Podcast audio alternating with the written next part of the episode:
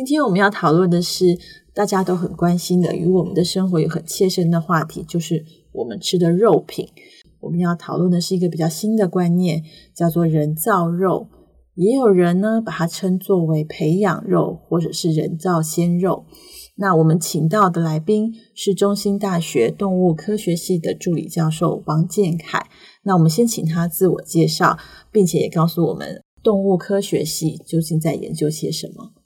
呃，各位听众，大家好，好，那我是那个中兴大学动物科学系的老师王建凯。基本上，我们这个学系哈，它的主要的研究跟教学的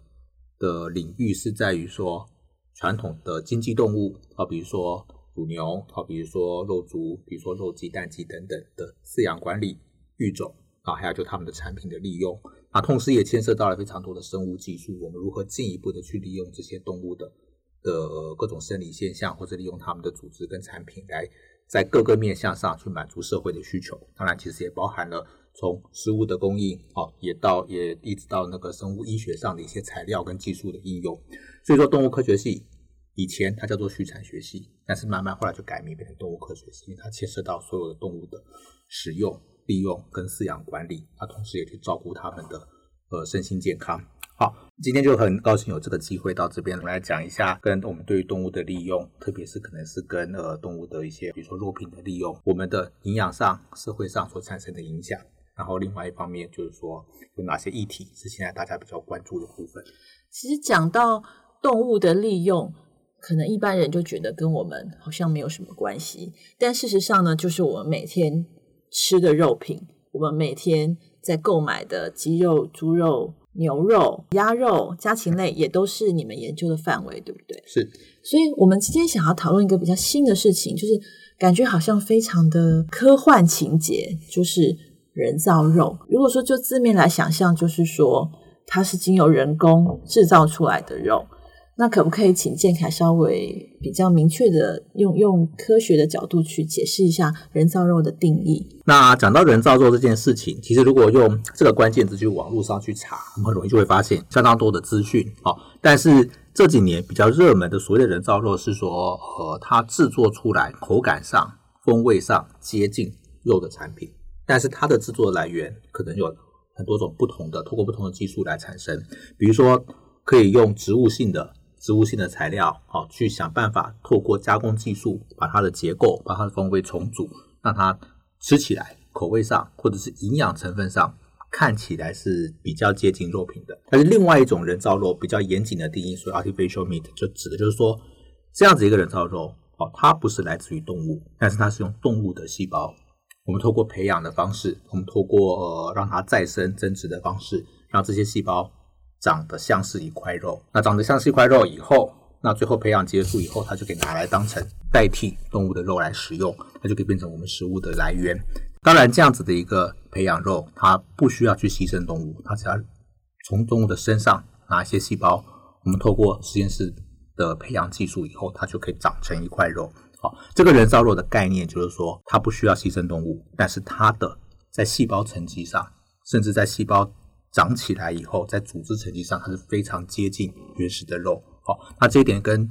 植物肉就很大的不同。植物植物肉只是用植物萃取出来或者加工出来的东西去模拟一个肉块的质地跟风味，但是人造肉就是单纯的就是真的是来自于动物的细胞，让它长成一块肉的样子。好，这是人造肉，其实在一般大家可以接触到的它的一些基本定义上。会有比较混淆的地方，好，就是植物肉，大家常常会把它就直接当成好像也是人造肉，但实际上在技术上，人造肉我们指的是透过动物细胞培养以后得到的这个像是肉的产品。但我们在日常生活中，在现在的市场上可以看到的比较是植物肉，对不对？是的，没有错。植物肉相对它的生产技术门槛比较低，它基本上非常容易取得原料。那这个原料再透过现有的生产技术，它基本上只要可以去在风味上跟结构上做一些调整，它就可以得到接近接近真实肉的这个质地。当然不会完全一样，好，实际上它还是不可能完全一样，它的营养成分也不会完全一样。但是大体上，它可以也许可以达到八成九成接近的地步。我比较好奇的是说，一般我们呃中式传统的素食店里面所谓的。各种素素肉肉的产品，是不是就是你刚刚讲的没有错，其实，在加工技术的定义上，它实际上就是所谓的植物肉，只是相对来说它的技术比较粗糙，它的口感、它的风味跟肉就会有真实的肉会有比较大所以。现在的技术已经可以做到，就是植物肉的风味非常的接近真实的肉品。实际上，这个这件这件事情就有一点见仁见智。啊，对于真正喜欢肉品的人来说，他们就可能会觉得说，哎，这个植物肉目前的产品啊，不管再怎么做，风味上、质地上还是会有一些差异。因为实际上，当一些我们在讲说肉食爱好者，如果你喜欢是某一块特定部位的质地、风味啊，有时候在植物的这些模拟肉品上，它很难真正再现这一块，比如说里脊，比如说肌腱，啊，比如说特定部位的肉品，好，比如说沙朗之类的，这个质地它是很难完全去百分之百重复的。那当然，它的这个细致的风味，好，比如说谷饲牛、草饲牛，好，这些风味上的差异也很难在植物肉去完全复制出这样子的风味。但是对于一般人来讲，如果只是想要说，哎，有一点这个肉的感觉的话，那或许目前的植物肉可以大致上去满足一般大众的需求。一般大众需求，其实我们能不能说最主要的族群就是吃素，就是素食主义者？是的，实际上在当我们对营养学越了解了以后，那我们制作的这些植物肉，它或许在营养的平衡上，可以透过额外的把这些植物成分重组，做出一个最适当的配方。那它的营养价值相对于传统的这些植物产品来讲，它可能可以提供更完整、更平衡的营养需求。那同时也可以提供这些素食者他们在食物的风味上跟食物的体验上，可以得到跟传统素食另外一个更多的选择。对我可以理解，就是素食主义者就是为了补充营养的成分，或者是为了要呃满足一下口腹之欲，会想要追求植物肉这样的产品的的心理。但是我比较好奇的是说。既然我们的生活中已经有大量的鸡肉、猪肉、牛肉这样的肉品的来源，为什么科技界就是学界还在不断的研发人造培养肉、培养刚刚你讲的第二种，就是从细胞培养衍生出来的培养物的这种肉品呢？以现在的呃社会的推动力来讲，其实我们大概可以分成两个最主要的议题，是去推动这个培养肉发展的一个重要的推力。好，第一个，我们知道我们现在人类整个产业、整个社会结构，我们有一个非常巨大的挑战，就是所谓的气候变迁。那这个气候变迁，它最巨大的压力就来自于人类的产业过度工业化，规模太大了以后，造成环境非常巨大的压力。那这一点，畜牧业本身。二十世纪、二十一世纪的快速的膨胀跟发展，好，实际上的确在气候变迁上也做出一个非常巨大的，不能说是贡献啊，压力，好，赋予这个我们我们生存的环境非常巨大的压力。这个压力包含了土地的利用，包含了水、废水的排放，好，然后呃温室气体的排放等等，然后再来就是，当它作为一个产业的时候，在整个加工链里面所产生的所有的相应的这些呃能源的消耗。跟污染物的产生，好，实际上都非常巨大的，这是一个非常巨大的环境压力。那如果今天这个动物的产业，我们可以不需要去饲养这么多的动物，一样可以得到他们的产品的话，那是不是就意味着说，我们对于能源、对于污染，我们就可以得到更有效率的控制？那这个时候，我们一样可以得到这些产品，但是我们却不需要去付出这么大的环境代价。所以这个时候，用实验室的技术，我们就思考说，我们是不是可以不需要再去养这些？因为动物每每一头动物，举例来讲，一头。四百公斤的肉牛啊，实际上我们得到的肉可能只有它体重的一半，就是两百公斤。对对，那剩下两百公斤就会有一些副产物，那些副产物里面当然有一些还是可以利用的，比如说皮，比如说骨，哦，但是大部分的组织它可能是没有办法利用，它就反而变成一个污染，变成一个环境的负担，变成一个需要去处理的废弃物。对，所以我们可以这样讲，人造肉或者这个组织培养这个技术应用在畜牧产业上，就是希望说。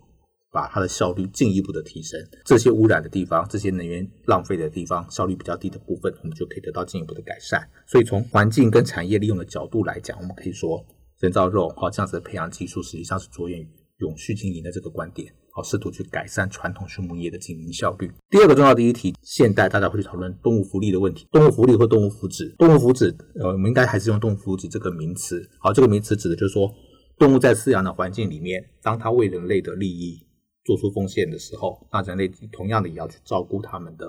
身心健康，让他们维持在一个良好的情况之下被饲养，然后他们所产出的这个产品是符合呃人类需求的品质。这就是我们现在在新闻中可以看到，譬如说养鸡的时候，对鸡笼的设置，对，或者是我们说其实应该鸡鸡用放养的方式，是让他们在比较自然的环境下生长，然后产出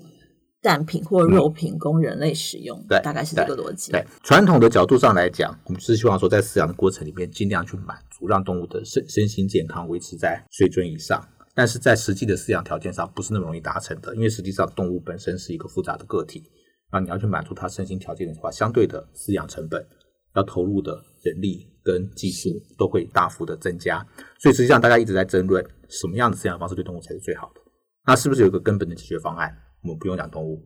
我们一样可以取得动物产品。那这种情况之下，动物福祉的问题是不是就可以解决了？大部分的动物福祉问题都可以解决。这个严格来讲，动物福祉问题它不是一个真正一个经济上的、产值上的一个推力，但是它是一个社会价值观上的推力。这个这个社社会价值观，对于已开发国家，对于相对来说比较富裕的社会阶级来说，它就是一个很有吸引力的一个推动力。对，那这个也是人造肉在推广过程里面啊，它对于投资者，它对于资产阶级，它会变成一个有吸引力的发展方向。所以听起来，人造肉这个议题，它其实不单单是一个科学界或者是学界，甚至于创投界在努力研究、分析或者是经营的一个主题。它其实跟我们的生活有非常多密切的关系，可以这么说吗？是的，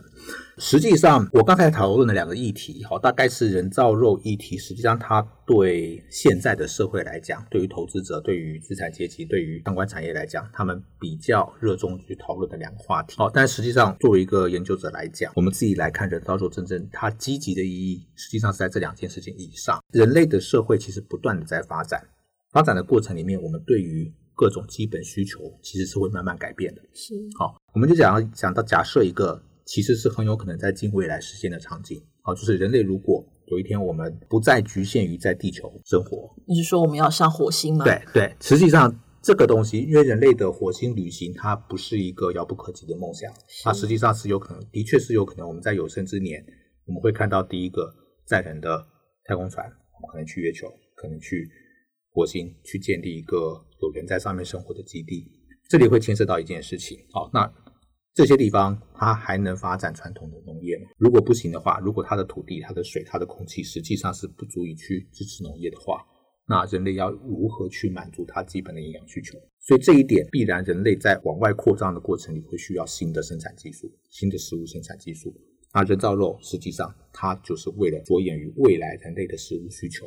它开始有一个新的技术来满足我们这个人类社会继续发展过程里面必要的部分。听建凯这样讲，让我觉得《肉食星球：人造鲜肉与席卷而来的饮食文化》这本书，在这本书里呢，作者班哲明·乌尔加夫特就有提出一个这样的观点：我们曾经在科幻小说或者是科幻电影里面看到的情节，其实就在不远的路上。现在的科技界或者是人类文明不断的朝向发展的方向。那这本书非常的有趣，它用各种不同领域的面向去讨论培养肉、人造鲜肉这件事。今天肉食星球请到建凯教授来跟我们分享《人造鲜肉跟肉食星球》这本书。那因为精彩的内容很多，所以我们会在下一集节目更深入的讨论这本书的内容，还有更多的议题。下集见，拜拜。